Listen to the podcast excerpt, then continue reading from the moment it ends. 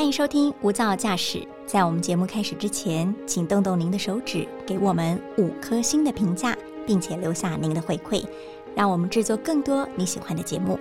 那今天的节目开始喽！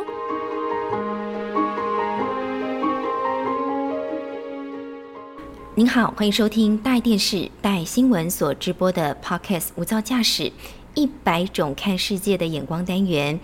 我是刘芳瑜，今天为大家邀请到的是外电编译刘觉瑜。嗨，大家好。觉瑜最近呢，可以说是疫情之下，或是说台湾疫情稍稍放缓之后呢，你有没有什么印象中特别？让你难忘的博物馆的经验哦，有，因为像我高中毕业之后去澳洲雪梨待一个月的时间，long stay 一个月，好羡慕，为什么？哦，那是我国高中一直存钱存下来。哦，你自己自费呀？哦，对呀，好厉害哦！但是我省掉很大一部分，是因为我住宿是住我表姐家，还是你一个月零用钱可能就五万之类的？没有，没有，那时候那时候零用钱大概是五千台币吧，好厉害，有五千，对，差不多。好厉害！你就这样子存起来哦，因为我高中都吃学校就是的馒头之类的东西，懂？因为你有一个远大的一个计划，你就是已经想好了。哎，我觉得很棒哎。嗯。可是雪梨，我除了歌剧院，我我没有办法把它跟博物馆联想在一起。它有超多很酷很酷的博物馆，我很喜欢逛博物馆。那开启我这个博物馆之路的，应该是雪梨博物馆。嗯。对，因为那时候我去的时候就发现它有很多展品上的设计不一样，比如说你看到的抽屉或是展示柜，有些可以拉出来，或是其他的一些装置，其实你打开之后都会发现它里面可能有展示品或是其他的一些文字的资讯，都蛮有趣的。是可以让呃参观的游客自行去对对对去互动的，就是你可能你有发现就是一个小小的彩蛋的感觉，就是你也是博物馆的一部分。其实这种互动式展览已经是现在的一个博物馆的趋势，好像不要让说这些展品好像都遥不可及，然后冷冰冰的跟我们有距离感。那就先简短的做一下这个国际新闻的梳理，其实就是跟博物馆有关啦。那当然呢，我们做外电的最容易直接联想到的就是乌克兰，因为他们在炮火猛攻之下，其实很多的在地像是博物馆啊、古迹等等，几乎都被炸得体无完肤了。但是在大家呃可能惜家带眷，或者是妈妈带着小孩撤退到其他国家的时候，其实还有这么一群人，可以说他们是文化守护者，他们持续的坚守在基辅，就是博物馆的工作人员。因为根据联合国教科文组织的统计，俄罗斯入侵以来呢，其实在乌克兰当地至少已经有十三间博物馆，三十多座的历史建筑物，还有七十多个宗教场所都遭到了严重破坏，所以。还是得要有人来保护这些珍贵的历史文物嘛，所以这些选择要留在基辅的工作人员，他们是一一的把每一件馆藏都小心的包装起来，甚至是送到类似防空洞这样的一个机制里头，而且还有很多的工程师都来当志工哦，他们必须要做的是怎么选择什么是适合的包材，还有要计算运送过程当中的承重等等，那就想要先来跟婕妤来请教了，其实。我们也知道嘛，俄乌战争开打以来，台湾很容易就跟乌克兰被相提并论。对，但是政治方面我们就先不谈了。嗯，其实想到其实两岸都有故宫嘛。对，故宫其实就是一个博物馆的 Top One，Top One 系列当中的其中之一嘛，它也成为了一个非常热门的话题，甚至还有很多像是 C N 啊、B B C 啊，甚至还有特别有专栏，就告诉你说台湾的故宫要小心喽，是不是要赶快先做这个预警措施、自我保护？那绝于你有什么看法呢？其实，在三月中旬的时候。也就是当时俄罗斯刚入侵乌克兰没多久之后，故宫就有制定馆藏的疏散计划。那像七月也有演习嘛，那那时候是特别有训练这些工作人员，让他们了解在不同情况下的应对措施。哦，所以不止我们一般老百姓有万安演习，其实故宫自己默默也有这种馆藏演习。馆藏演习就是可能遭到一些重大灾难的时候，他们也有应应之道。嗯，那除了故宫之外，其实很多人大部分会想到的就是，比如说大英博物馆、大都会博物馆，甚至还有一些罗浮宫啊、奥赛美术馆等等哦。有没有一些共通点呢？其中几个？其实大家的想到这些博物馆，他们都是神殿式的建筑。那背后的原因，所以就是光是建筑本身就很有看头，不用走到里面。对，其实不用，你就光看你就知道，哦，那个就是博物馆。嗯，对。那为什么会都是神殿式设计呢？其实是跟古希腊的缪斯女神是有关系的。嗯，对，因为如果我们讲英文的话，博物馆就是 museum 嘛。嗯，那可是它只是由希腊文转化过来的。那希腊文是 museo。museo 是什么意思？就是缪斯女神的宝座。哦，他的那个宝座，他他他坐的那个那个位置，没错。那呃，相传啦，宙斯原本是把九位缪斯女神是交给酒神去培养才艺，结果你知道酒神，所以那些女生饮酒作乐吗？对，就被带坏。我我怎么有点画面？就变成一些不良少女的感觉。宙斯就把这些女神都交给主管太阳跟艺术的阿波罗。嗯，对，那阿波罗就针对每位女神的特色，教她们音乐啊、舞蹈啊、历史等等的。那后来有表演的场合，就可以看到这些女神的身影。她们也常常在神殿里面陪伴阿波罗。那所以当时的人其实为了祭拜阿波罗嘛，所以都会拿一些像是雕刻、绘画等等这些神会喜欢的东西过去。所以神殿里面就常常放满了艺术品。哦，哎，我真的没有想过 museum 这个字，我只觉得这个字听起来不太像英文。对，哦，会觉得它可能是一些外来字，但真的没有想到，原来它跟缪斯女神的宝座有关，还跟他们之前可能选对、选错跟选对导师，对，有教育上的意涵。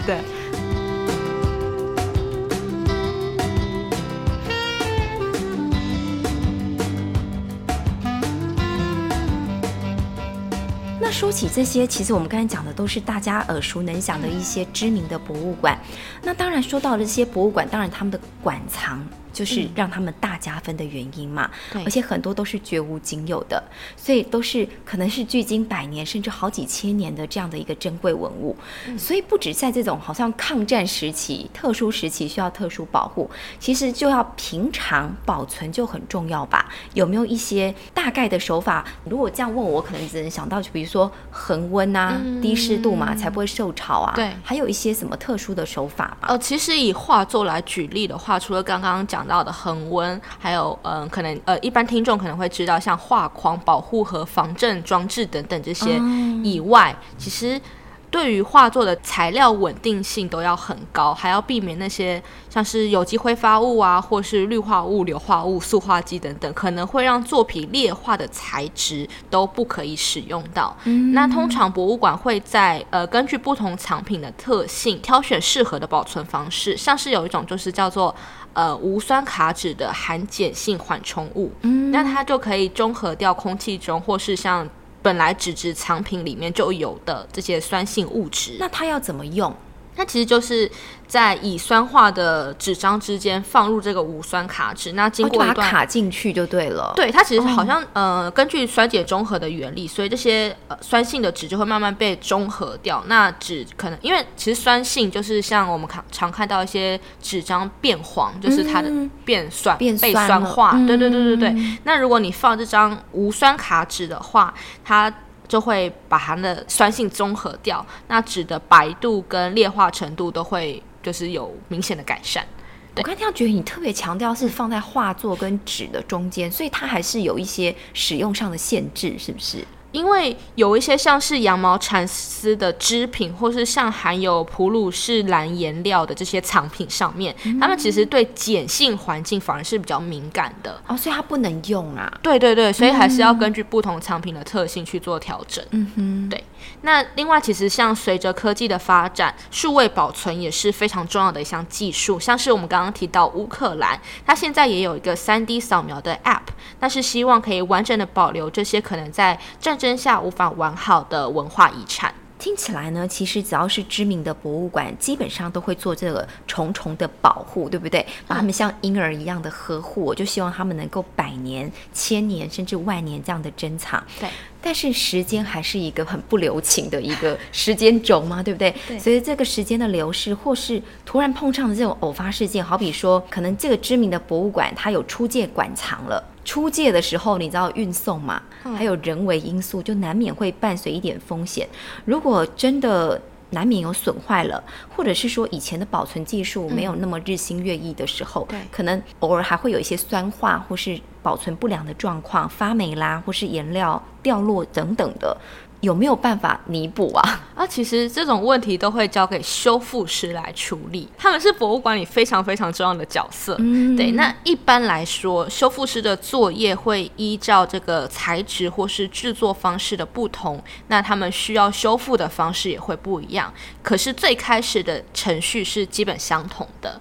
对，其实有点复杂。首先，你要深入了解这些藏品的创作背景、材质、过往的修复状况等等，然后才要再经过，比如说像红外线、紫外线、X 光等不同光源去拍照记录，了解作品现况，然后再测试作品的媒材，包括它的基底材料啊等等的，才能真正对症下药，拟定最适合的修复计划。感觉就是要克制化，对不对？对对对对好像好像是把每每一个作品都当做自己的病人，对这样来呵护。但听起来真的很复杂。你看讲好多，其实我真的觉得 很多哦，修复师不太好当哦，是一个独门的功夫这样子。对感觉他们好像要具备很庞大的知识量，嗯还有一些专业的技术，才有办法做到，对不对？没错，而且通常修复的同时，他们也会做加强的保护，像是在画作后面加一层脱纸，其实可以让纸张更能够支撑颜料层的重量。脱纸是什么？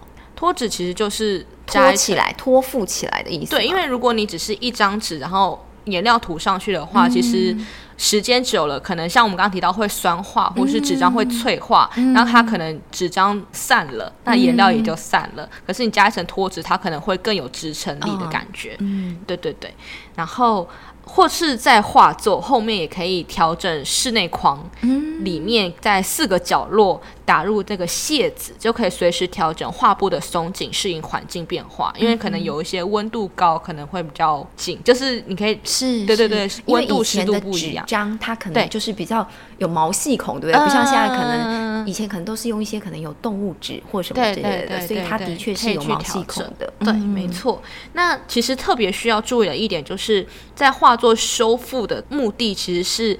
要改善破损的状况嘛，所以其实最重要的是必须要尊重原作。等一下，所以修复师还要懂美术，还要懂雕塑，没错，没错，重点是要还原昔日的风貌，听起来真的好难哦。那是一个很专业的一项技术。是，对，那所以其实修复师他们在修复过程中使用的都是要可以跟原作区别，而且具有可逆性的材料。可逆就是可逆转，可以反悔的意思啦。没有可以事后错可以把它呃修掉了或去除掉了。对，但其实最重要的是因为他们呃未来可能如果还要再做另外的修复的话，我们要看到原本画作的最开始的样子，所以要把它去除掉，然后再做进一步的修复。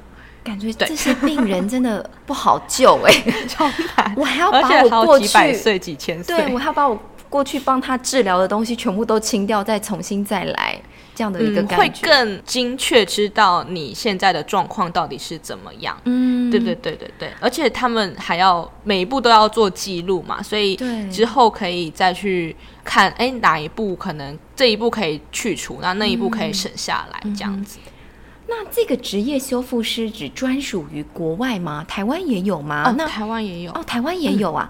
那有没有给可能现在有一些听众朋友，他可能高中生啊、国中生啊，哦或者是他有想要转行，对。要读什么科系啊？哦，其实台湾有开设相关科系的，就真的是修复科系的很少。呃，像是台南艺术大学的，它有一个博物馆学与古物维护研究所，嗯，对对，那还有呃，云林科技大学也有，或是台艺大也有，但是目前好像就只有这三个大学有这个最直接相关的科系。那他在国外或者在台湾的起薪好吗？其实嗯，可能不如大家预期的那么高。哦，真的，对，因为我后来有去上下一些人力银行的网站找，我有找到一间是艺术工作室，那他的艺术品的修缮技术人员，他开始两万八以上。其实就跟一般大学生毕业毕业的时之后候差不多差不多，你可能去一家公司做行政职，对对对对，呃，好像也差不也多，差不。多。对，可是还要具备很庞大的知识量没跟技术，错，哎，可是可能也是因为这个是一个工作室。那如果之后像是比较大的美术馆，比如说北美馆，或者是奇美博物馆，或是故宫，他们的薪水可能或许就比较高，只是我们目前还没有。